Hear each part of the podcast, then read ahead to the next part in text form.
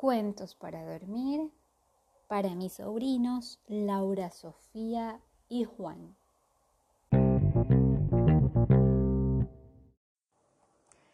Epílogo. Ay, mira que eres burro, ratón. Bueno, ¿qué pasa? Un error lo tiene cualquiera. ¿Seguro que todavía lo quieres de mago real, princesa? Ay, bueno, no sé, podemos dejarlo como mago suplente quizá. ¿Y ahora qué hacemos? ¿Cómo volvemos? Mago real, usad vuestro poder para enderezar a que estés tuerto si os place. Ay, se me ha mojado la magia, habrá que esperar a que se seque. Y, entre tanto, ¿qué hacemos? Yo me aburro con una ostra. De momento, Robustiano, ¿podrías dejar de pisarme? Es que no quepo aquí, ni tú ni nadie. Así que no invadas mi pedacito de metro cuadrado, carota. ¡Ay, me cachis! ¿Dónde está mi pañuelo favorito? ¡Lila! ¡Ay, lo he robado según el código! A ver, a ver, a ver, haya paz. La baraja. ¿Dónde ha ido a parar?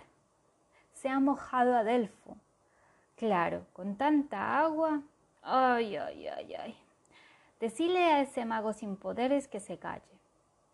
Pues a mí, compañeros, ya no me desagrada tanta esta ínsula, tengole cierta afición. Yo también, un poquito. Pues yo no, ya quiero volver a casa. Ay, ay, ay, ay. Bueno, bueno, no, se pongan así.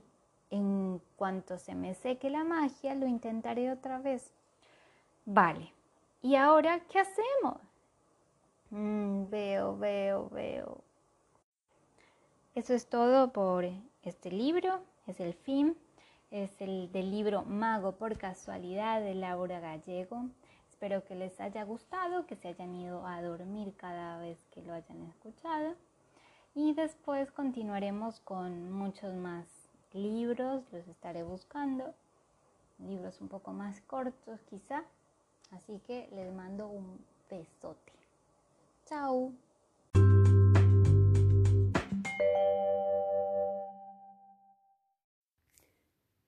Continuamos con la lectura del libro Mago por casualidad Fin del fin.